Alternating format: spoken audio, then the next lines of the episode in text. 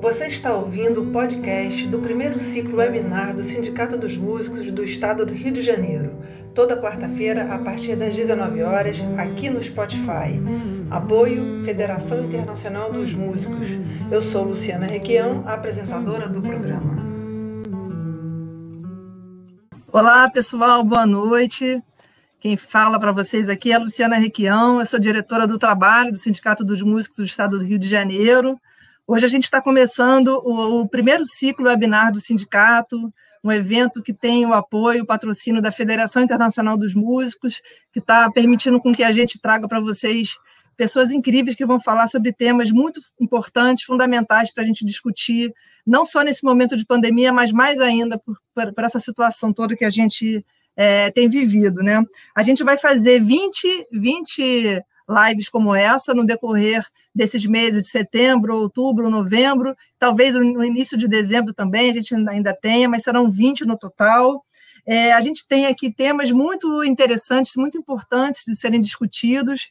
É, a gente tem a saúde do músico e pandemia, que vai ser a próxima de sexta-feira, às 18 horas, com a Carolina Valverde. Temos, é, vamos falar sobre o direito do autor, com Alexandre Negreiros. Vamos falar sobre pós-graduação em música, com o Renato Borges. Vamos falar de viver de música sem fazer shows, né? Então, sobre os produtos digitais que nos permitem também é, exercer nossa profissão e sobreviver dela. Vamos falar sobre isso com o Tiago Gomes.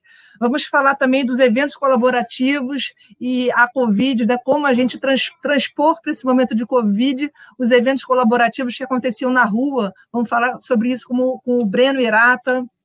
Vamos falar também sobre protocolos de segurança para as orquestras com Er Agapito. Vamos falar sobre direitos conexos no mundo digital, novamente com Alexandre Negreiros. É, teremos um tema, a música como profissão, com Anjo Caldas, que é percussionista, Delba Ramalho, foi diretor lá do sindicato. Vamos falar também sobre canto e técnica vocal online, como dar aulas eficientes com a cantora Simone Lial. Vamos falar sobre a música em espaços públicos com a Flora Milito, que fez uma pesquisa incrível sobre os músicos que tocam no metrô aqui do Rio de Janeiro. Vamos falar sobre políticas culturais, o que, que a gente tem a ver com isso, né? Com a Cassiane Tomilheiro, Vamos também trazer aqui os advogados, Ludmila Chargel e o doutor Garcia, que são advogados trabalhistas é, do sindicato, para nos auxiliar a entender sobre contratos de trabalho, sobre inúmeras questões que vocês vão poder fazer perguntas pelo chat, a gente vai tentar responder as dúvidas, que são muitas, né? A gente vai ter também o guitarrista Nelson Faria falando sobre o novo normal.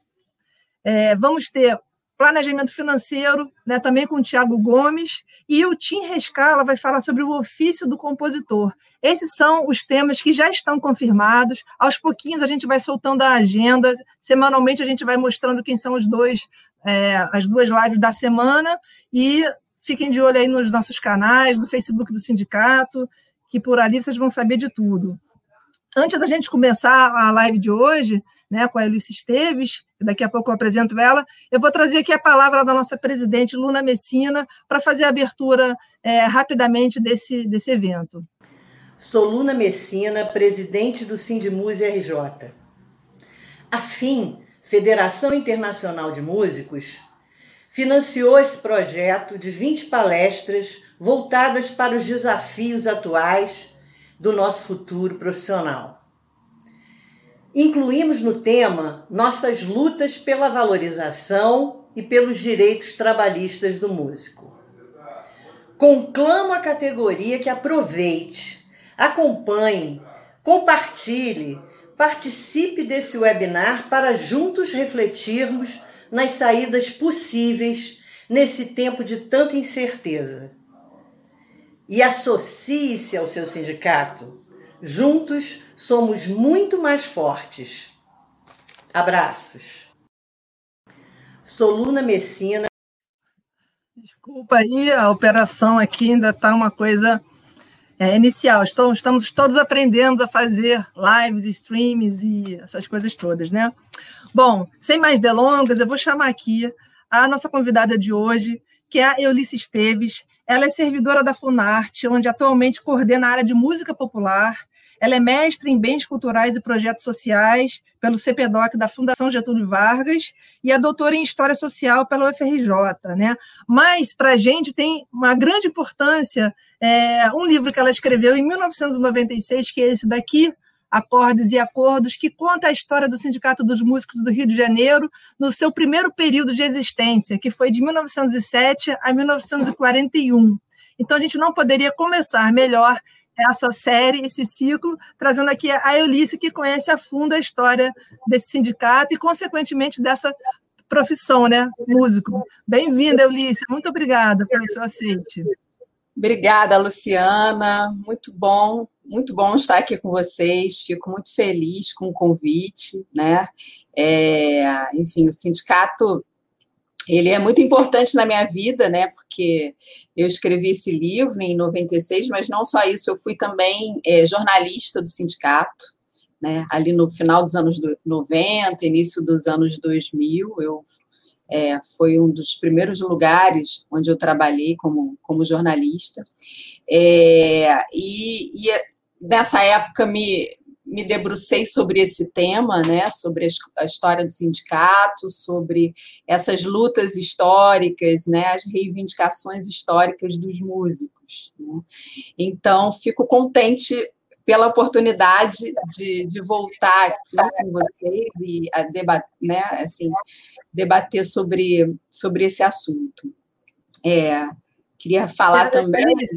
É, ah, tá, tá um pouco de, tem um pouco de eco, né? É isso? Não, tá normal, não. Pode, continuar, tá, tá tranquilo. Tá tranquilo? Então é isso. Eu ia falar assim, eu ia registrar primeiro o seguinte: bom, é, é uma fala, é, a minha fala é uma fala de uma pessoa que, é, que, justamente que pesquisou o tema, né, que se debruçou sobre esse assunto, mas assim, eu não sou musicista, não, não sou música, né? Então a, a, gente colocou assim desafios históricos, né, perspectivas para o futuro, mas é uma fala de uma, de uma pesquisadora né? É, e de uma pessoa que lida com com música e com músicos há muito tempo, e agora, por conta da Funarte, quer dizer, eu já estou na Funarte há, há, quase 14 anos, né, lá na área de música popular, então continuo dentro desse universo da música, continuo lidando com essas questões, né, mas certamente os músicos que, que vivem a a dor e a delícia né, da, da profissão ali no dia a dia, eles têm também, né, assim, quer dizer, eles têm muito a contribuir é, para esse debate. Mas eu fico feliz né, de poder dar aqui a minha, minha colaboração e de inaugurar esse ciclo. Que tenha vida longa. Oi, fala. Ah, certamente, certamente. Que não seja só o primeiro, né? Que tenha depois o segundo e o terceiro. É, eu vou deixar você, então, aqui solitária, mas eu estou aqui junto de você, qualquer coisa. Depois a gente vai ter o Último Lima, que vai conversar com você também. Daqui a pouquinho eu chamo o Último, mas eu vou deixar você falar primeiro, fazer a sua fala primeiro, e só para te dizer que tem muita gente já aqui, é, gente, inclusive, que não é só, não se limita só ao estado do Rio de Janeiro, né? Essa é uma coisa interessante das lives a gente atinge, né? Qualquer pessoa que tenha o link, né? Então a gente tem gente aqui aqui do estado mesmo, de Petrópolis, mas tem também aqui a Pesqueira, Pernambuco, Edu Souza, músico de lá. Então, eu acho, eu acho que vai. Então, o Rodrigo Heringer, Eringer, Rodrigo Eringer está aqui também, que está lá em Salvador. Enfim, temos gente aqui de várias partes do Brasil, isso é muito legal, muito bom para a gente, né? Então, é, bom, boa fala para você e daqui a pouco a gente conversa. Tá, mas não me abandona, me abandona. Não, de jeito nenhum. Você sinaliza, fala, volta, pessoal. Tá bom. Tá bom, gente, obrigada. É, e, bom, então é o seguinte, é, o sindicato me, me fez esse convite, né, muito por conta desse livro que eu escrevi é, em 1996. Então, já tem até um tempo que eu não que eu não lido com essa temática, mas é um tema que me é muito caro, né, essa questão da profissão do músico. E eu acho que principalmente nesse momento, né, com essa pandemia, enfim, é um momento tão difícil para para os músicos do Brasil e do mundo, é, que, que é sempre bom a gente olhar para o passado, né? Olhar um pouquinho também para o passado e, e, aprender, né? Aprender com, com um exemplo é, de outras gerações e, e a partir né, dessa, dessa, dessas trajetórias é, de lutas, é, a gente, é, enfim, tentar se situar no presente para poder projetar alguma coisa, né? Então, é, eu, eu comecei essa pesquisa né, a partir da, dos livros de atas do sindicato. E esse Centro Musical do Rio de Janeiro, como ele era chamado, ele foi criado em 1907, né? Então eu vou, eu vou situar rapidamente assim, né? Quais eram os anseios, quais eram as reivindicações, quais eram, enfim, né, as pautas, as questões à tona nesse início do século XX, né? Elas mudaram ao longo do tempo, é, a, até o perfil do músico mudou, enfim, a sociedade mudou, a tecnologia né, mudou bastante, impactou e vem impactando muito né, a profissão de músico. Mas alguns, alguns temas a gente vê que eles são cíclicos, né? Eles vão e voltam, eles retornam. Né? Então, no início do século XX, ali no, no, em 1907, foi criado esse Centro Musical do Rio de Janeiro né, é, por um, um, grupo de cerca de, é, enfim, eu diria uns 150 músicos, mais ou menos, fizeram parte dessa, desse movimento. Né? É, e era já um órgão com alguma característica sindical, embora ele não fosse exatamente um sindicato, ele já tinha uma atuação de, é, alguma atuação sindical. Né? É, pelo que eu pude perceber, a, a primeira questão é, assim que vem à tona é a afirmação da identidade do, do músico como trabalhador, da imagem do músico como trabalhador. Quando eu falo de músico, eu também estou falando de, das musicistas mulheres também, da, das músicas, embora nesse momento elas fossem em pequeno número, né? Assim, é, realmente, assim, era uma, era uma associação de, de homens, em sua maioria. Mas já havia, desde o início, é, musicistas, músicas mulheres associadas. É, então, assim, a, a, construção dessa imagem do músico como trabalhador, olha, o músico, ele, né, assim, é, ele, ele vive disso, ele, ele é um trabalhador como, como tantos outros, então ele precisa ter né, um, um horário de trabalho regulado. Né? É, vamos criar uma tabela de honorários, vamos criar uma tabela de, né, de remuneração né, para os ensaios, estipular é, essas questões do, do, dos horários de ensaios também. É, enfim, era uma tentativa de regular o mercado de trabalho, né, que a gente sabe que é, nessa virada do século XIX para o século XX, a situação era muito precária, porque não existiam ainda assim as, né, as leis trabalhistas que garantissem é, é, os direitos né, que, que viriam a ser consagrados mais tarde, né, os direitos trabalhistas que, que depois seriam consagrados.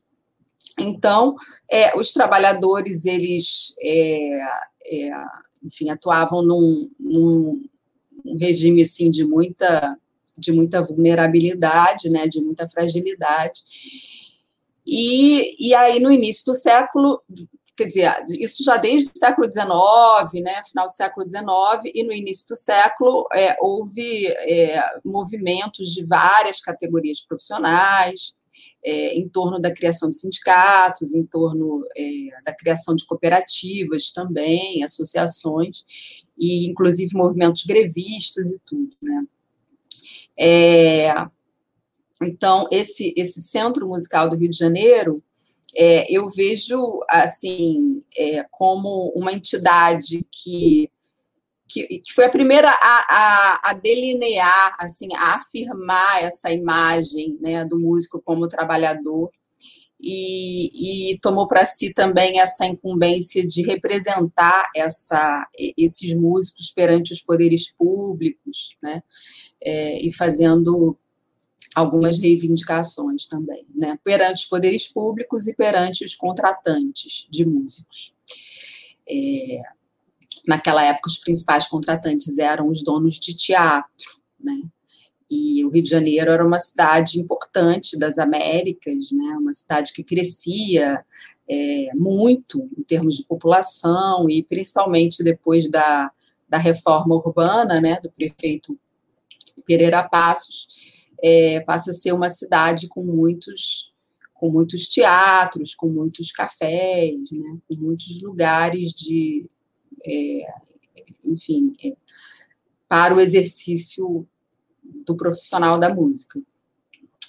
É, então, bom, essas reivindicações giravam em torno dos cachês e também giravam em torno é, das questões de assistência, né, das questões assistenciais, né, quer dizer, uma preocupação que, na verdade, ela está presente até os dias de hoje, né, e eu acho que até sobre, sobretudo nos dias de hoje, que é a preocupação com a, a aposentadoria, por exemplo, né? Assim, não se falava em aposentadoria, mas se falava assim no auxílio, no auxílio por invalidez, no auxílio por doença, né? É, enfim, as questões todas de despesas médicas, de despesas com a farmácia, é, a, todas essas questões da, da, proteção social do músico, né? É, que, que, enfim, é, isso tudo, né, como eu falei, né, essas leis vieram a, a, a consagrar essas questões como direitos do trabalhador mais tardiamente, né? Então, nesse momento, havia toda uma preocupação, né, de, de assim, como auxiliar o músico é, nas situações de, de, doença, nas situações de, de invalidez, né, é, na sua velhice né? Até mesmo no, no, auxílio funeral e coisas assim desse tipo, né?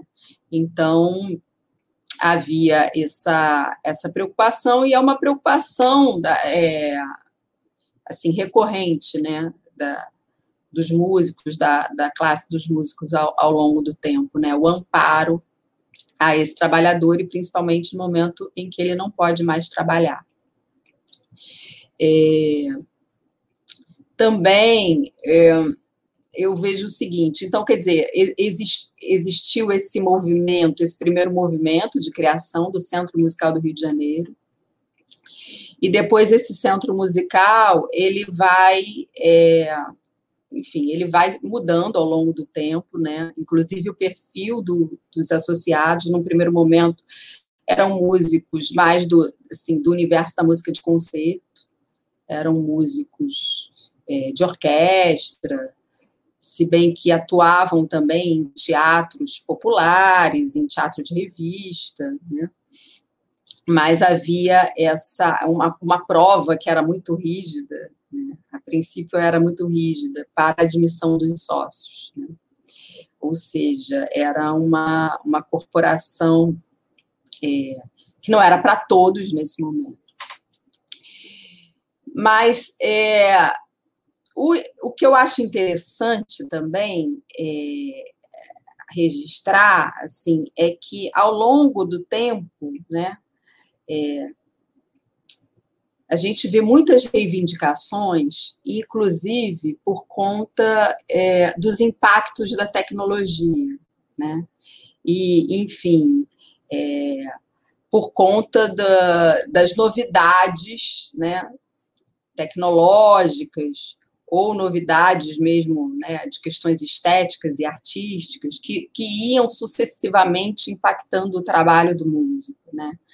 Então, a gente tem, num primeiro momento, é, um, uma discussão né, nas primeiras décadas do, do, século assim, será que o cinema, o, o cinematógrafo vai acabar com o teatro? Né? Era uma das discussões, né? É, e era uma preocupação para esses músicos muito grande. Né? É, depois uma outra preocupação, a questão da música me mecânica. No século XX, a gente vê algumas atas né, do sindicato que se referem a isso. Né? É, a orquestra do cinema tal foi dispensada e eles admitiram no lugar dessa orquestra uma vitrola. Né? É, então havia uma preocupação muito grande com relação à, à, música mecânica, depois com relação às rádios também. É, o rádio ali nos anos 30, né, ele ainda não absorvia muitos músicos como trabalhadores no, né, no seu quadro de pessoal. Então, é, existem reivindicações, né? Olha, é, a gente queria que é, é, é as casas, as confeitarias, é, a, os clubes que estivessem é, adotando o sistema de rádio, que eles pagassem um imposto maior, né? porque é, o entendimento era que o rádio prejudicava a música ao vivo. Né? É, então, é, ele tava, o rádio estava tirando o lugar é, dos músicos, né? Dos músicos que antes tocavam nas orquestras de baile e agora é, muitos programas de baile, né? É, enfim, eles eles eram eles eram irradiados ali pela, pelas rádios nos anos 30 e eles é, estariam tirando postos de trabalho dos músicos. Né? Então, assim, sucessivamente, né, a gente vê que, que a tecnologia ia impactando o trabalho é, de uma maneira é, bastante, bastante significativa e os músicos tinham que é, procurar saídas, procurar soluções para isso, né? Assim, eles tinham que se reinventar é, e, e, e, muitas vezes até é, esses novos meios de comunicação também passavam a absorver o trabalho dos músicos e tudo, né? É, outra, outra grande crise foi nos anos 40 o fechamento dos cassinos também. Enfim, então a gente vê que, que, que o músico ele vem se reinventando ao longo do tempo, né? É, ele vem enfim, né, buscando soluções, buscando saídas. E, né, assim, é, reivindicando, né, a partir de movimentos é, sindicais mesmo, não só sindicais, mas assim, a, é, a partir de, da, dessa representação sindical, ele vem ao longo do tempo é, enfim, tentando lutar contra a, a precarização do, do seu trabalho, né? tentando se fortalecer como categoria, né? é, buscando essa valorização da categoria ao longo do tempo. Né? É, então, a gente, tem, a gente vê ali, por exemplo, nos anos 40, um movimento grande em relação à, à questão da, da carteira, né? da carteira de trabalho, que era uma novidade, digamos assim, né? E, e um movimento grande ali é, em torno do, dos contratantes para que eles assinassem as carteiras de trabalho. Né?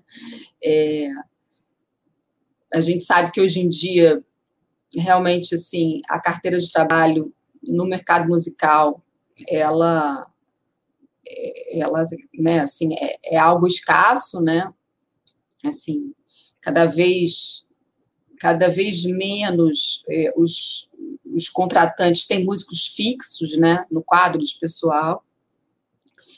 Mas, assim, quer dizer, é, é uma categoria que já passou por muito, né, é, muitos momentos e, e, e, muitas transformações também, né, em relação às suas reivindicações.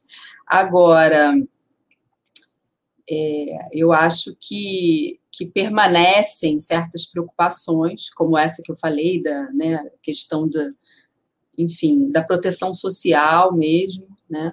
Ela permanece. É, e, e, assim, e, e, eu acho que permanece isso, né? Essa, essa flexibilidade é, e a criatividade que o músico tem que ter para encontrar soluções, né? É, e para seguir é, trabalhando dignamente, né? Então, é, o que eu vejo nessa história do Centro Musical do Rio de Janeiro como um exemplo importante, né, que, a, que aconteceu ali num determinado momento, é uma questão realmente de união, né, de união da, é, dos músicos em torno de alguns ideais comuns, em, em, torno de algumas pautas, em torno de algumas bandeiras, né? Então eles conseguiram ali por algumas décadas, foi um, um período realmente de, de auge, de, de, apogeu do Centro Musical do Rio de Janeiro, ali as décadas de 10, 20, 30, né? Eles conseguiram realmente fazer com que é, os contratantes da cidade, da cidade do Rio de Janeiro é, preferissem os músicos, digamos assim, sindicalizados. Não, é, não era um sindicato, mas eles preferiam os músicos associados ao centro musical. Né? Havia uma valorização. Então, é, haviam, claro, acordos também, né? Os, os, contratantes, eles, eles acordavam que eles iriam contratar é, músicos associados ao centro, é, mas porque aquilo garantia uma certa qualidade do trabalho. Claro que era outro momento, outro contexto, é, por mais que a cidade do Rio fosse uma cidade importante, era, uma, era capital, né? É, é claro que o número de, de músicos era né, infinitamente maior do que o que a gente tem hoje em dia. Os postos de trabalho também eram, né, eram bem bem me, menores, né, quer dizer, em termos de quantidade, né, é, é, mas, assim, é interessante ver essa união né, que houve num determinado momento e que eles conseguiram realmente fazer valer é, a tabela de cachês, é, fazer valer realmente as leis do sindicato, que não eram leis, é, assim, né, enfim, é, oficiais, mas que eram as leis do sindicato, inclusive esse sindicato fiscalizava os lugares, né, os locais de trabalho, para ver que se os contratantes eles estavam cumprindo com, com suas obrigações, né, tudo.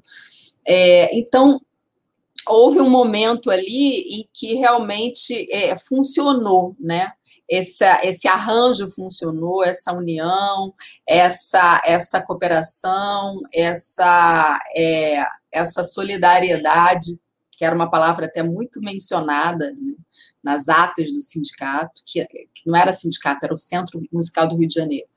É, e, enfim, deu certo, né? É, por, por, por boas décadas, é, foi um movimento muito próspero da, da categoria dos músicos. Né? E aí, bom, claro, a gente tem outros momentos também. Esse livro, como a, a, Luciana falou, essa pesquisa que eu fiz, ela vai até 1941. Né? É, depois eu continuei né, pesquisando, mas aí, aí, já não tão a fundo as questões é, trabalhistas do músico e tudo, mas eu sei que em, em, em muitos momentos, né, é, com, com uma união maior da categoria, os músicos conseguiram vitórias importantes, né, é, na justiça do trabalho, em relação a contratantes e tudo. Agora a gente vê o momento no Brasil e no mundo, né, é, assim, de flexibilização, né, grande, assim, da, é, enfim, de, de, todas as leis trabalhistas. É, isso já vem atingindo o músico há algum tempo, né, não é de hoje. É, e aí a gente vê de novo os músicos tendo que se reinventar, e principalmente agora nesse, nesse momento da, da pandemia. Né? É, eu, é, assim, eu não, não teria respostas a respeito de, do futuro assim da, da profissão de músico mas assim eu acho que algumas coisas assim a gente tem que ter em mente né música né ela ela vai sempre existir né? Não existe a, a nossa vida não existe sem música. É, os músicos eles eles vão ter que se reinventar sempre e e tem feito isso assim com, com muita bravura né? Agora, a questão é como, né? E a questão é assim, quais são as perdas, quais são os ganhos, né? É, diante desses processos, né?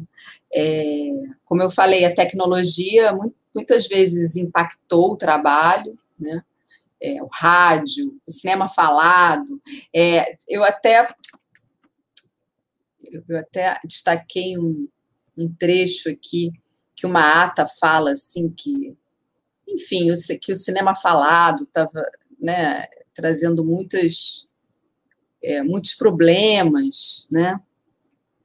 É, e, e, havia algumas, algumas propostas, algumas tentativas de, de solucionar o caso, né? Por exemplo, aqui eu até anotei aqui, em 1929, isenção de impostos para as casas comerciais que mantenham conjuntos musicais e que todos os cinemas que prescindam de orquestras por exibirem filmes falados ou sonoros tenham seus impostos aumentados. Né?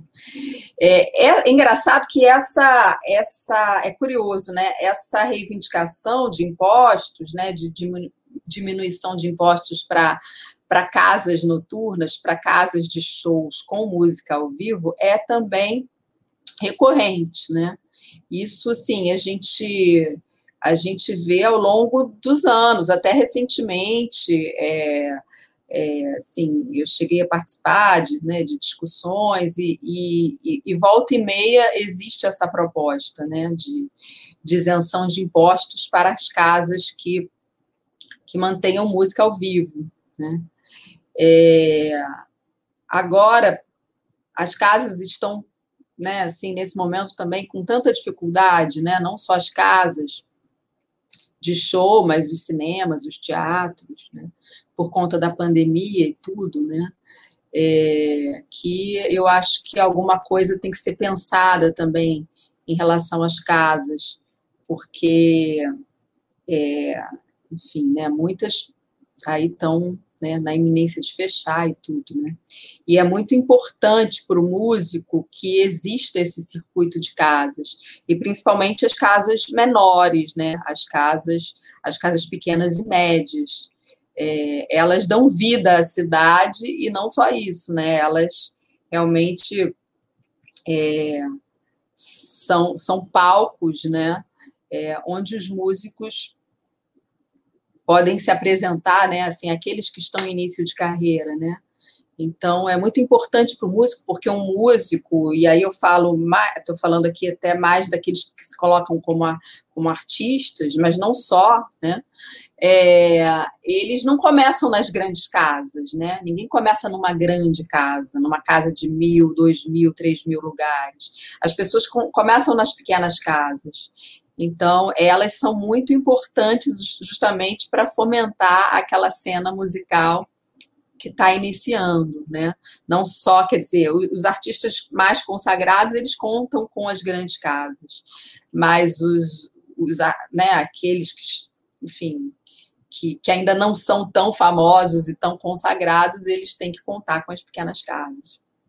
Vamos ver, então, depois da, da pandemia, né, como é que vai ser essa, essa questão, né, uma outra questão.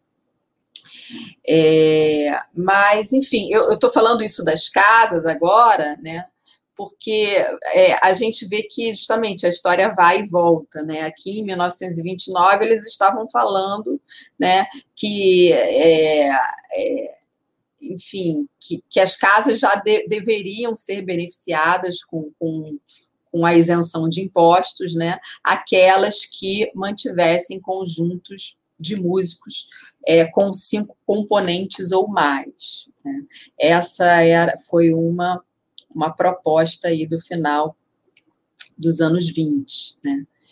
É, e aí e a gente tem outras propostas também ao longo do tempo com relação a essa a, a esse estímulo da música ao vivo, né? É, essa é, enfim, essa a valorização e o estímulo e o, e o fomento da música ao vivo. Né? É, até porque depois de 46, com o fechamento dos cassinos também, né, enfim, houve uma, uma diminuição também muito drástica de postos de trabalho. E aí, bom, as rádios, que, que ali nos anos 30, elas são vistas como, não sei, possíveis, não digo inimigas, mas eu digo assim, como como algo que estava dificultando o trabalho, né, e impactando negativamente o trabalho, elas depois começam a absorver muitos músicos, na, na, nos seus quadros de pessoal ali no, nos anos 40, nos anos 50. Né? A gente tem, assim, os músicos contratados como empregados fixos das rádios. Né? É, depois a gente tem também os músicos contratados posteriormente é, como funcionários das emissoras de TV também. Né? Então, as rádios, a princípio, e depois as emissoras de TV foram lugares é, assim é, de, né, com muitos postos de trabalho para, para músicos. Né? As casas noturnas também, ali no, nos anos 50, né? É, até anos 60 também, as casas noturnas é, muitas vezes elas mantinham conjuntos fixos. É, a minha fala, assim, parece que, bom, tudo, tudo acabou e, e tudo piorou. Não é isso, né? Não sei, não, não acho que tudo piorou, mas as coisas realmente têm mudado muito, né? E aí houve uma mudança também muito significativa nos anos 60, novamente por conta da tecnologia, que foi o, o surgimento do, dos gravadores multipista, né? Isso também impactou muito o trabalho do músico, porque antes disso, se, por exemplo, se 10 discos estavam sendo gravados, você tinha, né, simultaneamente 10 conjuntos de músicos gravando aqueles discos. É, depois, com o surgimento dos gravadores multipista, aí você não precisa ter mais dez conjuntos gravando simultaneamente, né? os músicos gravando simultaneamente. Você faz ali a, enfim, as dobras, né? Você tem um conjunto, um grupo reduzido de músicos e aqueles músicos eles fazem ali o papel de, de uma orquestra inteira, né? É, para quem é mais novo, isso é uma coisa tão óbvia, né? Mas assim, é, é porque tem gente que não para para pensar que isso não era assim dessa maneira. Né? É, então, realmente foi um impacto grande essa, essa história do gravador multipista, por exemplo. Agora, é claro que é, os impactos eles não são só negativos, né? A tecnologia não é não é má, né? assim, em si mesma, né? Então ela, ela também traz é, impactos positivos, como o barateamento mesmo da produção, né? Da produção dos álbuns, por exemplo, né? É, enfim, hoje em dia a gente viu né, a explosão de, de lives, né? É, que não é isso não é novo, na verdade, quer dizer, a, a, a música sendo transmitida ao vivo, né? É, por intermédio é, de um meio de comunicação, isso é, é, é, vem desde o rádio, né? Vem desde o rádio e depois né, continua com a televisão. Né? O que é novo é isso que a gente está fazendo aqui agora, né? Quer dizer, as pessoas individualmente poderem transmitir. É, isso já né, não, aconteceu agora com a pandemia, mas assim, isso é relativamente novo, né? É, cada pessoa do seu celular poder transmitir o seu conteúdo né, é, ao vivo, por streaming. Então, é, as lives elas estão aí, as pessoas até falam assim, ah, mas já está saturado. Não, eu, eu acho que sim, né? Aí já é uma opinião minha. É, as lives elas vão continuar, até porque elas não são exatamente uma novidade, né? A novidade é justamente que, que as pessoas possam individualmente né, é, ter acesso a uma tecnologia que, que antigamente só é, né, as grandes corporações detinham, né, tinham acesso, assim, quer dizer, os rádios, né, é, as emissoras de TV, e hoje em dia você tem acesso a uma tecnologia que te permite é, fazer isso que a gente está fazendo agora. Né? Mas, bom, então, voltando para a questão do músico, né, assim, lá, quer dizer, fazendo né, uma, uma relação com essa história toda do sindicato, é, eu vejo que, que certas. Ah, tá. Eu vejo que certas. Eu recebi aqui uma, uma mensagem. É, vejo que certas é, questões elas elas voltam, né? Assim, por exemplo, é essa pergunta que os músicos se faziam, né? que trabalhador é esse, né? O músico é, é trabalhador, é, né? Assim, e, e, né? Quem é, quem é esse trabalhador? Qual é o perfil desse trabalhador, né? E, e como é que ele se coloca, né? Como ele se colocava antes naquele mercado de trabalho? Claro, era, era um mercado de trabalho muito mais restrito, como eu falei, com poucos, né? assim, poucos contratantes, poucas possibilidades se a gente for pensar nos dias atuais, né, que as possibilidades são inúmeras. Né? Então, era o mercado mais fácil de ser regulado, né? e tanto que o, o centro musical, por várias décadas, conseguiu regular esse mercado, conseguiu fazer valer né, as suas regras. Hoje em dia é muito, muito difícil isso, né? você é, regular um mercado que é tão pulverizado e é tão grande.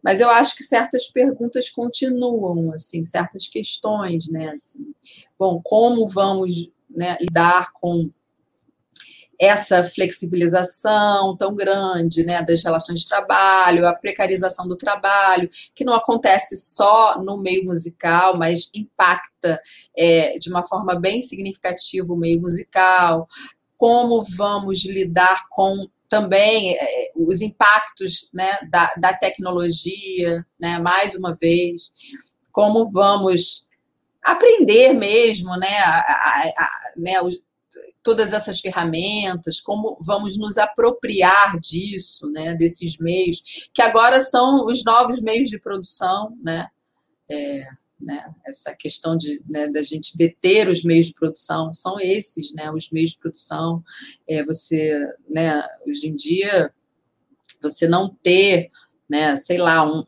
um, um celular, você não saber lidar, manejar com esses programas, né?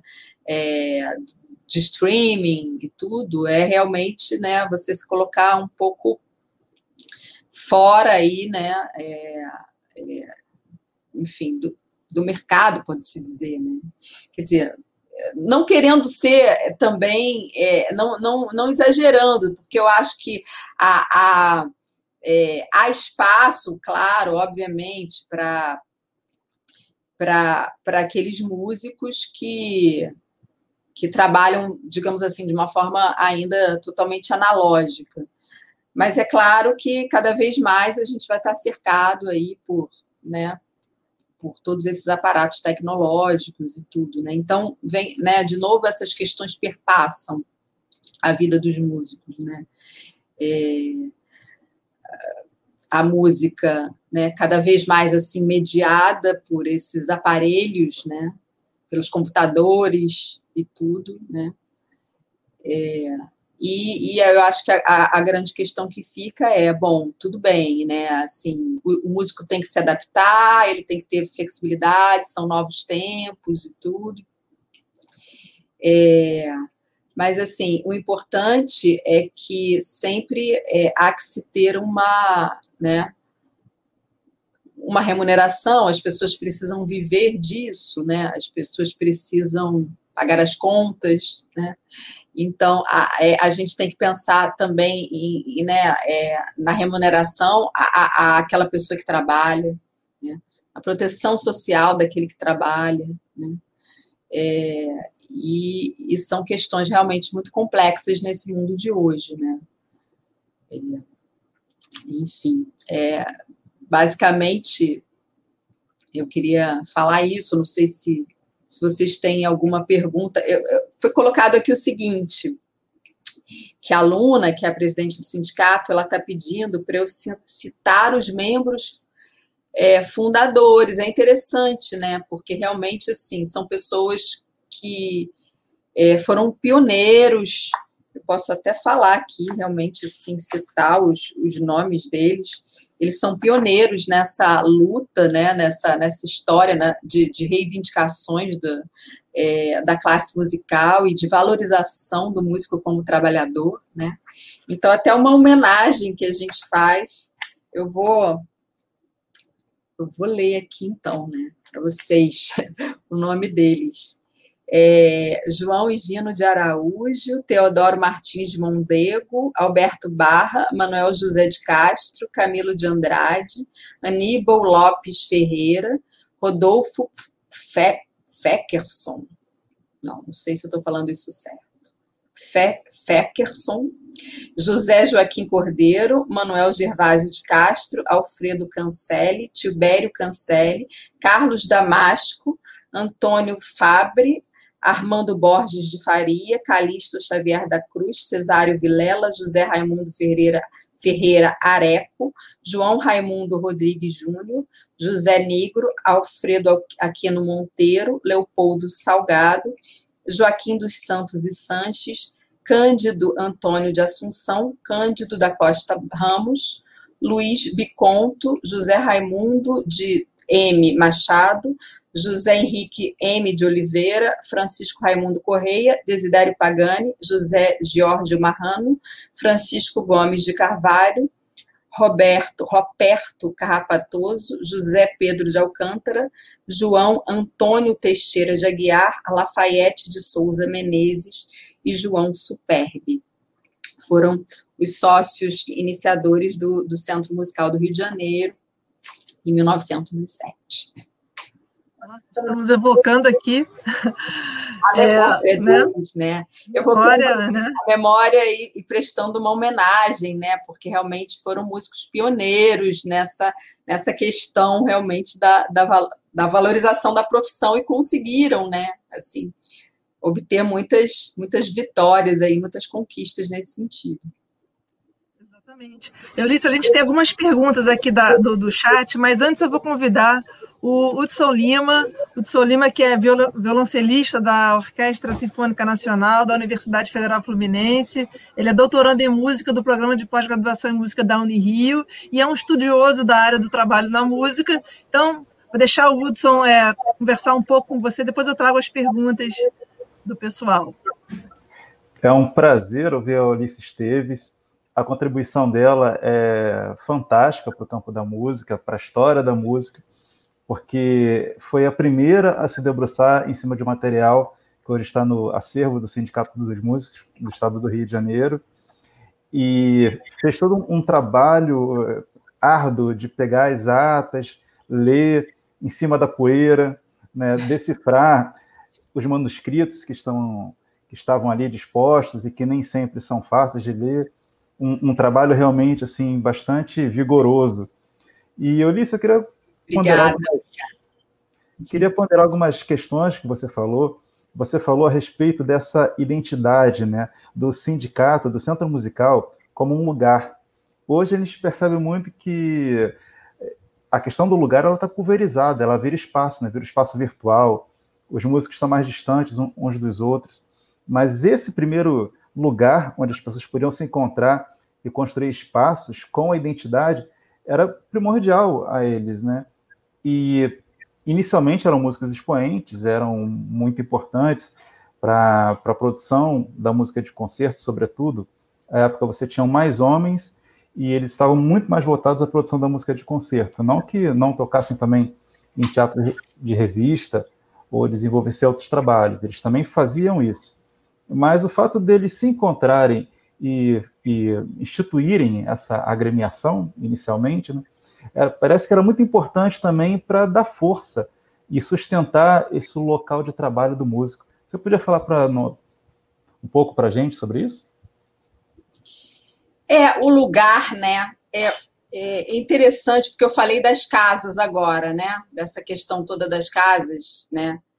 É, e a gente vê que muitos movimentos musicais, até os mais recentes, né?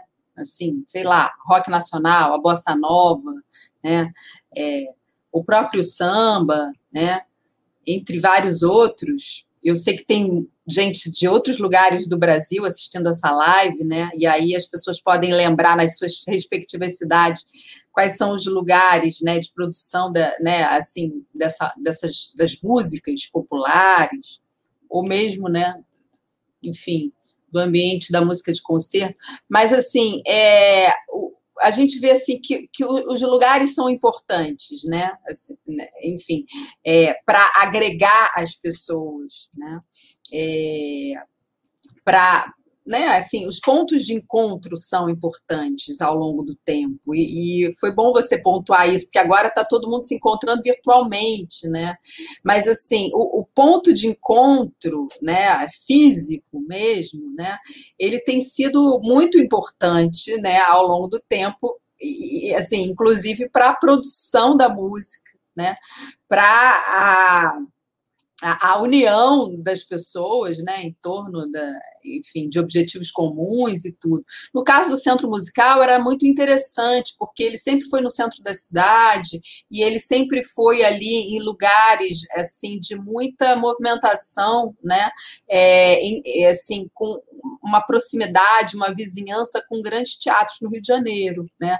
Ele foi durante muitos anos na Praça Tiradentes, ele foi também ali pelo ali Rua do Lavradio, não sei quem é do Rio de Janeiro conhece esses lugares, são bastante centrais, né? Então os músicos eles saíam dos teatros, eles iam para lá, né? Existia bar, existia um, um bilhar, né? E, e, ficavam batendo papo ali naquele lugar. Eles podiam guardar os seus instrumentos ali. Ali eles conseguiam os trabalhos, né? Porque o, o, o próprio centro musical era uma espécie de uma agência regimentadora, né? De, de, de, músicos, então eles, eles conseguiam trabalhos ali, né? E eu imagino também que eles fizessem músicas ali, é porque a gente não tem essa, não tem notícia, né? Mas eu imagino que ali eles também produzissem, é, enfim, músicas e até algumas parcerias, né? De repente surgiram ali. Mas é, justamente assim, o, o, lugar é importante e agora a gente está tão carente disso, né? Dessa presença física, desse encontro físico, né? É, mas os músicos e, e, agora os músicos tentando tocar à distância também, tentando vencer aí os obstáculos que a tecnologia ainda impõe, né? Porque a tecnologia ainda não permite enfim, né, aquela sincronia total, né, até mesmo em, em termos aqui da, das lives, né, nas lives e tudo, é, enfim, da falta aí, né, uma questão da, né, de, da banda, né, da internet e essas coisas todas, e a gente tentando agora se movimentar no mundo virtual, mas o lugar realmente, né, é, aquela coisa do, do, calor né, humano e, e, a importância dos lugares dos músicos, né, onde os músicos se encontram, né, isso realmente é, é, eu não sei se, se a, a virtualidade ela substitui, não. Não estou te ouvindo. É, a ponto desse convívio ser citado nas atas. Eles tinham um convívio muito intenso, porque eles se encontravam no local de trabalho, se encontravam no, no local de reivindicação para o trabalho, e nessas reuniões que eles promoviam no centro musical, Eles chegam a citar, bom, não vamos tratar aqui de assuntos tão pessoais, vamos falar mais das nossas relações de trabalho, né? Eles chegam a registrar isso. E, e a importância que, que isso tem para conseguir fomentar e, for, e firmar esse local de trabalho, a convivência, né? Que eu, a, que eu me refiro. Um, um outro ponto também, Ulisses, que você toca, e, e que é bastante importante, é a questão da mudança do perfil dos associados. Nesse período que você tratou, você conseguiu perceber alguma mudança muito relevante, assim, né, pelo menos nessas primeiras décadas até 1940? É, o que eu percebo é que no início, né, como eu falei, os músicos é, que faziam parte dessa associação, eles eram músicos é, desse universo da música de concerto, né? E, e como havia provas rígidas, eu, eu, imagino assim que todos eles fossem músicos que, que, que liam partitura, por exemplo, né? É, até tem numa numa passagem de 1908, né? Um ofício que eles mandam para os diretores de funções sacras, é, né, aquelas aquelas, aqueles pequenos conjuntos e as orquestras que atuavam em igrejas.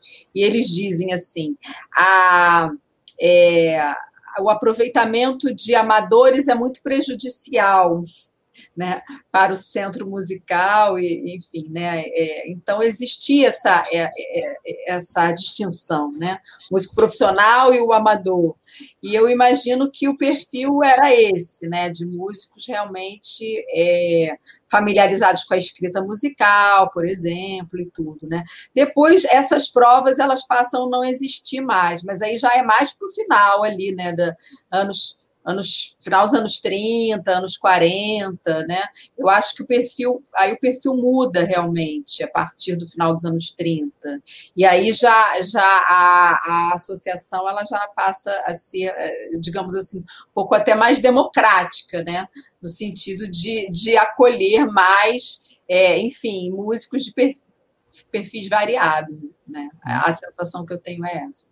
Eles se tratavam como professores né, nessa primeira relação inicial, tinha toda uma deferência, uma maneira de. Maestros, né? Maestros, Maestros professores. professores. É, eu, eu acho o seguinte, que a questão toda, assim, no, no início do século, a, é, uma questão importante era justamente assim, valorizar o profissional da música, ou seja, construir uma imagem do músico como um profissional, mas um profissional assim, justamente assim, distinto, é, é respeitável, é, afeito a, a normas, a, forma, a formalidades, né?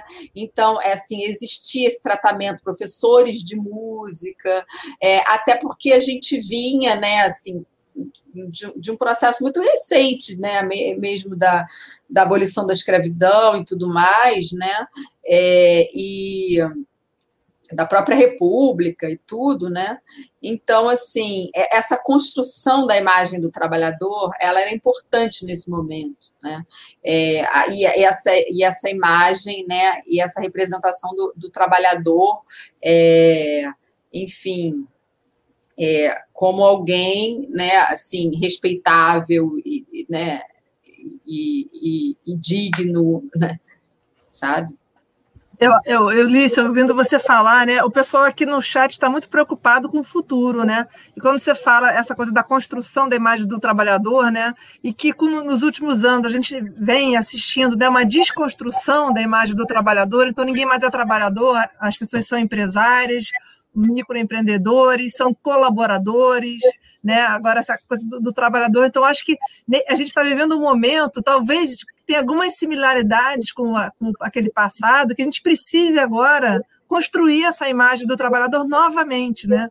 Porque no, no imaginário é, social mais geral, né, o músico é, não é um trabalhador, né? Isso já vem de muito tempo, né? Inclusive, eu vou te colocar uma pergunta aqui do Rodrigo Eringer, que ele fala o seguinte: é, se você acredita que as propostas em torno da renda mínima poderia ser uma alternativa à ideia de um, uma permanente reinvenção às quais os músicos têm que se submeter.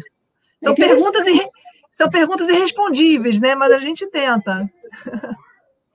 Olha, é muito interessante esse debate em torno da renda mínima. Eu, eu, eu gosto da ideia, sabe, Rodrigo? Porque isso que a Luciana colocou também, é eu, depois eu quero falar sobre isso, porque realmente, né, eu acho que fica a pergunta no ar, assim, né, é, o músico é, ainda é trabalhador, ou seja, o que, que eu quero dizer com isso? O músico se vê como trabalhador, né? Essa que é a questão. Eu não estou colocando em dúvida assim, se ele é trabalhador ou não, mas assim, ele se vê, ele se enxerga como um trabalhador, né? É, sabe? Eu acho que isso que, que né, tem tem que ser perguntado novamente, né, para os músicos. Agora, essa questão da renda mínima, Rodrigo, é, eu sou eu sou muito simpática assim dessa ideia da renda mínima, sabe, da renda mínima universal. É, eu não assim não sou uma estudiosa assim desse tema, assim, né, não estudo a fundo isso, né. Até gostaria de realmente é, me aprofundar, mas mas eu, eu eu acho que assim a renda mínima né? Inclusive na, na Europa, né? Ela, ela tem realmente assim, né? É, é, a renda ui, caramba, me confundi. A renda mínima que eu falo são os programas todos de proteção social, né? De renda básica, de transferência de renda. É, elas têm salvado a pátria, assim, em muitos países já há algum tempo, né? Assim, dos trabalhadores de, das artes, dos trabalhadores de teatro, dos músicos, a, a questão do trabalho intermitente também, a lei do trabalho intermitente em muitos países, né, ela tem realmente sido, assim, uma, uma salvação aí da, da lavoura. Tem mais eu uma. Fazer, Opa, desculpa. É, vai lá, Hudson, vai só, você. Só, é, não, só um comentário assim com relação é, à, à identificação do músico enquanto trabalho. Muitos músicos falam assim: eu estou indo para um ensaio, eu estou indo para uma gravação. Ele não fala, estou indo para o trabalho. Né? Até essa questão de você encontrar um discurso que, que se afirme enquanto trabalhador ainda é difícil. Por, para a gente conversar entre nós mesmos, né? Bom, estamos indo fazer um concerto. A gente não fala, estamos indo trabalhar, né? É bastante curioso isso. Tem mais uma pergunta aqui, na verdade, é ao mesmo tempo a opinião do, do Anjo Caldas, que ele fala assim: será que a falta de fiscalização e punição para quem não cumpre as legislações trabalhistas leva a profissão do músico ou qualquer categoria à precarização e exploração?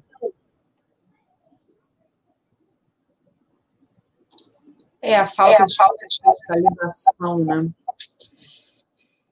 Olha, Anjo Caldas, é, existe uma fiscalização, não, não, sei até que ponto ela é eficaz, né? Existe a fiscalização da, da enfim, né, da, do trabalho, né, a justiça do trabalho. A questão, eu acho que, eu não sei se hoje em dia ela passa tanto pela fiscalização, sabe? Aí é que está o problema né? Porque, sim, claro, eu acho que em certos casos a fiscalização ela pode né, coibir certas práticas e tudo, mas eu acho que talvez a questão seja muito mais estruturante e profunda, porque quando você tem é, postos de trabalho e um mercado de trabalho pulsante, né, é, pessoas trabalhando, pessoas sendo contratadas ali, aí você tem o que realmente fiscalizar e você sabe até onde ir para fiscalizar, né? Quando a coisa está tão pulverizada e você não, não sabe onde estão os postos de trabalho e, e muitas vezes aquela, aquela relação justamente ela já se travestiu, parece que não é uma relação de trabalho, trabalho mais, né, de, digamos assim, de empregador e empregado. É, eu acho que fica, às vezes fica difícil até fiscalizar, sabe? É, não sei, talvez a Luciana tenha alguma coisa a dizer sobre isso, porque você também pesquisou essa questão. Mas eu acho que vem acontecendo isso, uma primeiro é, as pessoas ficam até confusas. Qual é o meu papel, sabe? Eu sou, eu sou mesmo um funcionário. Quer dizer, funcionário no, nos antigos moldes já está cada vez mais difícil mesmo, né? Aquele emprego fixo, de carteira assinada, ele já é mesmo mais difícil. Mas até o trabalho intermitente, até o trabalho avulso, autônomo, esporádico, onde fiscalizar, sabe? Quem fiscalizar, né? É, é, é, é complexo isso mesmo. Tem também uma, uma, uma, falsa premissa né, de que é uma parceria entre músicos e empresários, músicos e donos de casas é, de, de, shows e por aí vai. Né? Então, como se fosse uma parceria. Né? Então, você vem, eu estou aqui com a minha casa e você vem com a sua música, né? É, se o pessoal pagar o couvert, a gente racha porque é uma parceria. Não é uma parceria. Né? A, a, a, muita, por exemplo, a pesquisa, pesquisa que eu fiz nas casas de shows da Lapa, né? o que seriam daquelas casas se não fosse a música? Ninguém ia lá tomar chopp e comer pastel. As pessoas vão lá porque tem a música. Né? Uma casa em particular que eu pesquisei foi o Rio Cenário. Né? Então, assim, você dizer que, o, que, o, que a finalidade é, da, daquela casa não é a, a, música ao vivo, é um, é um engodo, né? E nós, assim, tivemos uma vez no sindicato patronal do, dos, dos, donos das, das né, do, do, pessoal das casas de, noturnas, né, dos, dos, bares e restaurantes, e eles disseram que eles não tinham nada a ver com a música. Né? Foi é uma, é, assim, não, não, não teria que conversar com, com, conosco, né, Sindicato dos Músicos, porque eles não têm nada a ver com a música. Né? Sendo que, na ocasião, fazia parte da diretoria, nem lembro se era o presidente, o próprio dono do Rio Cenário. Então, quando uma casa que se, se, se, se faz, né, se cria pela música, dizer que a música não faz, não, né? Que os músicos estão ali por um acaso, né? É um, é, um, é um grande engodo, né? E a gente muitas vezes engole essa, né? Que é uma parceria. Você vem aqui fazer o seu show, no meu caso, nem do Rio Senado, isso que eu vou falar agora, mas muitas casas na Lapa, né, você vem aqui fazer a música, se tiver gente vendo, você recebe. Se não tiver, paciência, vai perder o seu dinheiro, vai embora para casa, né? Então, isso é um absurdo. Agora, a fiscalização disso, como diz o Anjo Caldas, né, é muito complicado, porque quando havia o Ministério do, do, do Trabalho, né, que poderia fiscalizar, que é quem deveria fiscalizar, é, é, havia uma sobrecarga enorme, né, eles tinham que fiscalizar desde a música ali no, no botequim da esquina até, sei lá, os navios que chegavam, sei lá o quê, sabe? Então, era, né, muito é, não dava para competir, né? Então a música realmente ficou sem fiscalização e aí foi essa essa festa né, que aconteceu e que ainda vem acontecendo, né? Fala, Hudson. É, parece que o número de, de músicos no, no, no, Rio de Janeiro no início do século XX era bem menor. Pelo claro. menos aparentemente, né? a população, né? A população é. era bem menor a população era bem menor, né? Então, de certa forma, todos se conheciam. E eles atuavam como fiscalizadores, entre eles, né? A partir do momento que o músico ia num teatro e aceitava receber um, um cachê menor do que aquele proposto no centro musical, esse músico ele tinha uma punição, ele era condenado. Isso saía nos jornais, inclusive. Então se tornava público. De certa forma, essa fiscalização com esse grupo menor, você acha que era mais efetiva? Ah, sem dúvida, né? Quando você tem, foi o que eu falei, né? Você tem menos postos de trabalho, você tem, né, né enfim, uma, uma população menor e, e, né, e uma categoria bem menor, né? É, você consegue realmente regular e controlar mais, e, e era isso que acontecia, né? Então, é, por isso que também, quer dizer, esses são alguns dos fatores, né? É, da, desse, desse movimento ter sido tão bem sucedido, né? Porque justamente, né, assim, as pessoas se conheciam, né? É, é, era menos gente e tudo, né? Agora, hoje em dia é muito complicado, porque, assim, você falou do perfil do músico. Quando a gente fala de músico, música, musicista, a gente está falando de muitos perfis, né? São muitos os músicos, né? São, é, assim, é, é, ela é realmente uma categoria muito heterogênea, né? Então, assim, a, os anseios de, né, de uns não são os mesmos de outros. É, você tem, por exemplo, músicos é, que tocam orque em orquestra que tem ainda carteira assinada, que tem ainda um emprego fixo, né? Assim, alguns músicos ainda têm emprego fixo. Não, não é a maioria, mas alguns têm. Você tem os músicos, enfim, que tocam na noite, nessas casas, como a Luciana falou, aqui no Rio de Janeiro, na Lapa, né?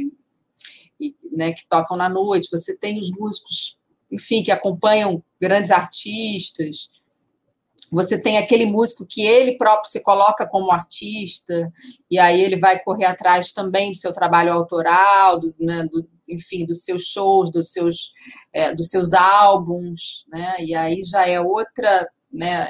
Tem outra questão também, né? E aí é outro perfil também, né? Então, assim, é, realmente é, são muitos músicos. Agora, aqueles músicos, quer dizer, que eram contratados da, das gravadoras, né? que eram contratados das rádios, ou, seja, aqueles postos de trabalho que existiam nas rádios, que toda rádio tinha, né, assim, orquestras, né, é, músicos contratados fixos das gravadoras, contratados como funcionários fixos da, das emissoras de TV. Isso realmente não existe mais, né? até mesmo na noite, né? Sim, e não é uma questão apenas de você ter a, a formalização, mas é você conseguir é, permanecer por longos períodos, né? Então a gente encontrou lá no, no, acervo do sindicato alguns documentos que mostram é, músicos empregados formalmente no mesmo lugar, no caso a Rádio Marinque Veiga, por 30 anos, né? Por 20, 20 anos, né? Então assim é uma coisa inusitada a gente pensar hoje, né, é, de uma maneira generalizada, né, a, a é. possibilidade de você ter um, um posto de trabalho formal e que te permita uma, uma carreira, né, uma, uma longa vida. De, é. é. a Rádio Manique Veiga acho que foi a primeira a assinar a carteira dos músicos, né? Assim, ela tem essa é, isso assim a seu favor. E, e, e, justamente assim, né? Hoje em dia tudo é tão efêmero, né? E enfim, né? Tudo tão tão passageiro. É, quando eu, eu começo a ler aquelas atas né, que falam muito da, do auxílio-doença, é, e, e, hoje em dia a gente também discute tanto essas questões de aposentadoria né, e tudo. É, essas questões todas me vêm, assim, me trazem novamente uma, uma preocupação, porque eu acho que as pessoas não, não pensam muito, eu mesma, né? Eu tiro por mim, que eu também não pensava nisso quando eu era mais jovem, sabe? As pessoas não pensam na, assim, ah, eu vou envelhecer um dia, né? E, e a gente está num momento muito complicado aí, justamente de, né, de, de, flexibilização de toda essa legislação né, trabalhista, não só no Brasil, como eu falei, é um movimento né, mundial aí de, enfim, de, de, de retirada de alguns direitos e tudo. E aí, né, como é que, como é que vai ser isso? As pessoas mais velhas, né, que não podem mais trabalhar, com, né, assim, né, como é que ponto, Elisa, futuro, sabe? Esse ponto que você toca, eu acho é fundamental, importantíssimo, é, a gente vê no sindicato é, com muita é, tristeza, né, é, músicos que tiveram uma carreira de sucesso, porque tiveram muito trabalho, né, músicos que tiveram uma participação intensa em gravações, é, em diversas esferas da, da, vida profissional, da cadeia produtiva, né, que terminam a vida sem ter é, onde ser enterrado às vezes. Né? Então a gente recebe, não sei se na sua época lá como jornalista você teve, você presenciou isso, mas eu presenciei algumas vezes é, pedidos de remédio, pedidos de cadeira de roda, às vezes nem necessariamente para o músico, mas para a família, que às vezes ele deixa a família também né, desamparada, né? Então, é, esse fim de vida para o músico, né? E eu já vi relato de várias pessoas que conviveram quando jovens com músicos mais velhos que presenciavam essa, é, essa questão da saúde e, da, e do desamparo, né? Muitas vezes por falta de, de, de, cuidado do próprio músico, né? falta de noção, como você falou, né? de que um dia vai envelhecer, mas também, e agora, nesse atual momento, né? É, por é, perda mesmo de, de, direitos que outrora ainda se tinha. Eu vou até trazer aqui uma pergunta do Moisés Pedro, que tem um pouco a ver com essa questão do futuro, né? Qual seria a perspectiva para um futuro já presente, né? Diante dessa mistura de mundo real com mundo virtual para o trabalho com a música? Estava falando de uma é, coisa, como... trouxe outra pergunta, mas tudo bem. Não, é, é, Moisés, né? Moisés, é como você mesmo está falando aqui, né? Já é presente, né? Nem é, nem é futuro, né? Já, já estamos vivendo, né? Esse futuro. É, é, como eu falei, eu vejo assim que toda essa questão desses aparatos tecnológicos, dessa mediação, né, é, é, da, do trabalho musical feita por computadores, isso não é novo, isso não é exatamente uma novidade, mas assim, é, agora está muito mais presente nas nossas vidas, né? Toda essa questão do, do streaming, toda né, essa questão da justamente assim de você ir a shows sem ir ao local, né? Sem ir ao lugar, assim, sem se transportar fisicamente, né? Sem sair da sua casa. É, eu, eu acredito que, que as pessoas, os músicos, eles vão ter que realmente lidar é, com isso, é, assim, cada vez mais, né? São os novos meios de produção, digamos, né? E a gente precisa se apropriar deles. É, por um lado, como eu falei, toda essa tecnologia também barateia muito né, o, o, os modos de produção, então isso acaba também sendo bom. Né? É, e é isso, eu acho que, né, até muito para aqueles músicos que se colocam como artista, eu vejo assim. É, eles precisam cada vez mais, além de dominar esses aparatos, né, é, essas ferramentas tecnológicas, eles precisam realmente é, se relacionar, sabe, é, melhor com suas comunidades, com sua comunidade, né? Isso é uma coisa que vem sendo muito falada, né? Assim, os artistas, as bandas, os grupos, né?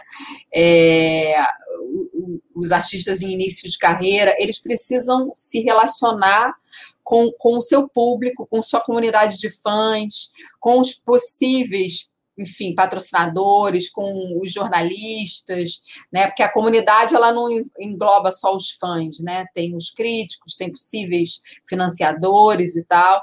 E, to, e, e, e assim, isso vai ser é, uma condição mesmo de sobrevivência. Até para você poder fazer uma vaquinha virtual, projetos colaborativos, né? E tudo, e se colocar é, cada vez mais nesse mundo, é, é importante esse relacionamento relacionamento com a, com a comunidade, né? Para depois vir o, a, a, né, é, a, a palavra da moda, agora que a gente começou a falar muito nela, que é a tal da monetização. Né? Agora tudo é monetização, mas é claro, né? As pessoas precisam sobreviver, pagar as contas e tudo, né? Então, é, é, para monetizar, você precisa realmente é, se, se relacionar com com seus públicos e conseguir é, é, que as pessoas se engajem, né? Que as pessoas se engajem com, com você, né? De alguma forma.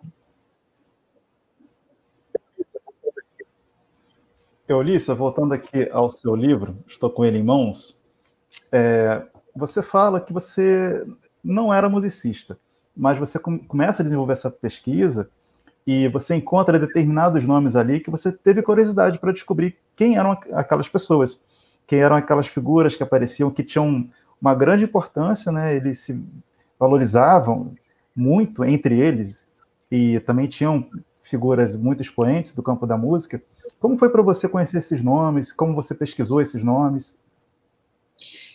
É, eu sou, é, eu não sou, eu sou, eu sou compositora, né? Eu não coloco, não nem coloco isso porque não é assim um ofício, o meu ofício principal, né? Assim, é, mas eu tinha muita familiaridade já com músicos, né? Tem uma família assim com muitos músicos nela, né? Uma família de músicos. Minha mãe, inclusive, é, é musicista. Né?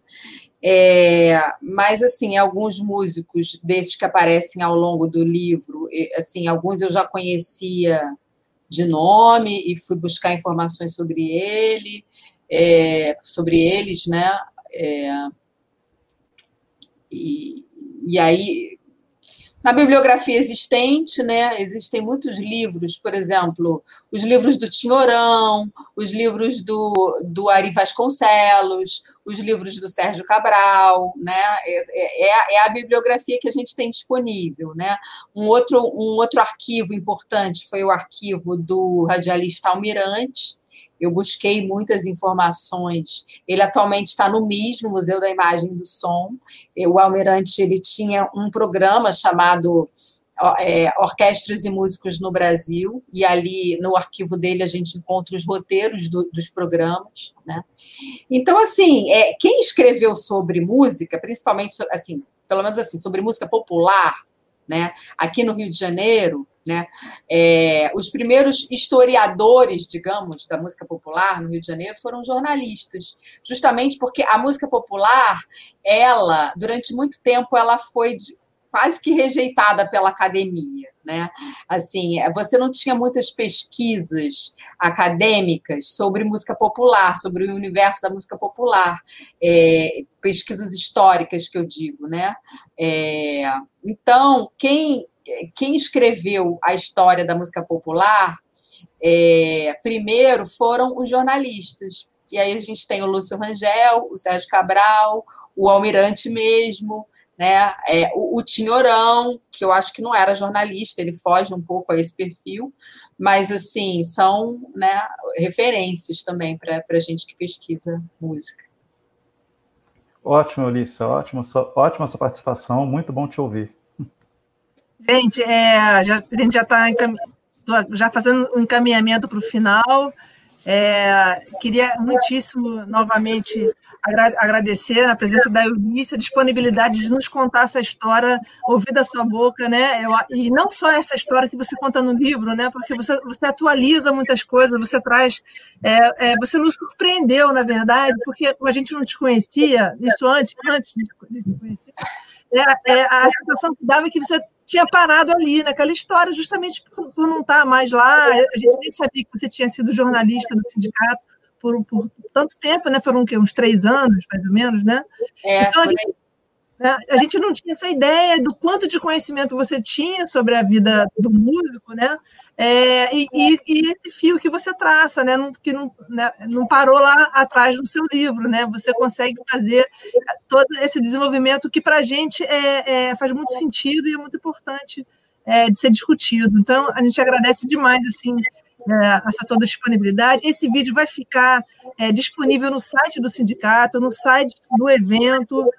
não tenho certeza se no Facebook fica lá, mas eu creio que fique também. Então, quem está nos ouvindo aqui pode divulgar, pode continuar divulgando, porque quem não pode estar aqui é, é, presente no ao vivo, né? Mas pode depois. Essa é uma das coisas boas que tem, né? Essa coisa do, né? do, do virtual. Agradecer muitíssimo o Hudson Lima, meu parceiro aqui de pesquisa, né? Que está sempre junto, né? Muito interessado nesse tema. Como você falou, né, Ulícia? Teve uma época que a música popular ela não tinha ainda uma pesquisadores, né? Muito menos o trabalho, né? A questão do trabalho no campo da música, né? Mas hoje a gente já vê em vários lugares, em várias universidades, pesquisadores de diversas linhas de pesquisa diferentes é, se debruçando sobre esse tema. O Rodrigo Eringer, que está aqui com a gente, fez aquela pergunta, vai defender o doutorado dele agora, nos próximos dias, é, sobre o trabalho do músico lá em Salvador né? Na, ele, ele fez na linha de etnomusicologia, orientado pela Angela Lunin. É, a gente tem aqui no Rio o Hudson Lima fazendo essa pesquisa de doutorado também, é, pensando mais nos músicos de orquestra, nessa formação, nessa geração de poder. A gente tem o Isaac Santana fazendo mestrado. Enfim, a gente está começando né, a nos é, reconhecer como um grupo de pesquisadores que estão é, é, voltados, com um olhar voltado para essa questão do, do, trabalho. E lá no sindicato a gente tem mais de 100 anos de documentos de fontes primárias né, para explorar. Uma delas eu mostrei aí na abertura, né, nessa abertura que mostra a ficha do Gilberto Gil, né, o Gilberto Gil, quando ele se filiou ao sindicato. Então, em cada, em cada live dessa, a gente vai mostrar é, um músico, né, mostrando como o sindicato, é, a história da música e a história do sindicato dos músicos, elas estão intimamente relacionadas. Então, queria novamente agradecer vocês. Vocês querem falar mais alguma coisa para se despedir? Olha, eu quero agradecer também a oportunidade. É, o sindicato realmente assim ele tem esses documentos preciosíssimos, né? Então a história da música é, é, no Rio de Janeiro, ela passa por ali, sem dúvida, né? Assim, é, o Hudson sabe que ele também está trabalhando com esses documentos, com essas atas. A gente tem atas escritas por Vila Lobos, atas escritas por, por Francisco Braga, né? E tudo. É, a, a, ficha, né? De filiação do, do Pixinguinha, enfim, né? Assim, é, realmente é, é um é, é, um acervo importantíssimo. É, é, assim, eu só tenho a agradecer a, a, é, a vocês por me proporcionarem é, de novo contato com esse tema, que tinha ficado muito lá atrás, né? Há muitos anos que eu não pesquiso é, mais, assim, é, profundamente essa história, mas é, eu desejo que cada vez mais as pessoas pesquisem, é, que é, isso é muito bom, que cada vez mais existam pessoas se debruçando sobre essas questões do trabalho do músico, do mercado da música, como atividade profissional, e aí tem outras questões aí relacionadas, como né, é, dire, direitos né, conexos e direitos autorais, embora esse seja um tema até mais pesquisado, né, eu acho.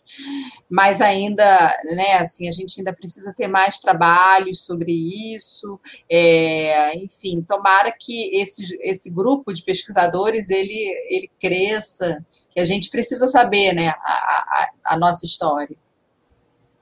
Exato. Hudson, quer falar, dar um tchau aí? Só gostaria de dizer que foi um prazer conversar mais uma vez com a Ulícia. Já tínhamos nos encontrado antes para falar sobre as nossas pesquisas, e eu gostaria de, assim, só reforçar o que a Eulícia acabou de dizer, o quanto nós precisamos de pesquisadores no campo da música, no campo do trabalho com a música, tentar descobrir esses discursos que eram desenvolvidos né, durante todo esse período do Sindicato dos Músicos do Estado do Rio de Janeiro e fundar esses centros de memória sobre o campo da música e o trabalho no Rio de Janeiro, no Brasil, no mundo. Né? Obrigado, Luciana, pelo convite e agradeço muito o Sindicato dos Músicos do Estado do Rio de Janeiro.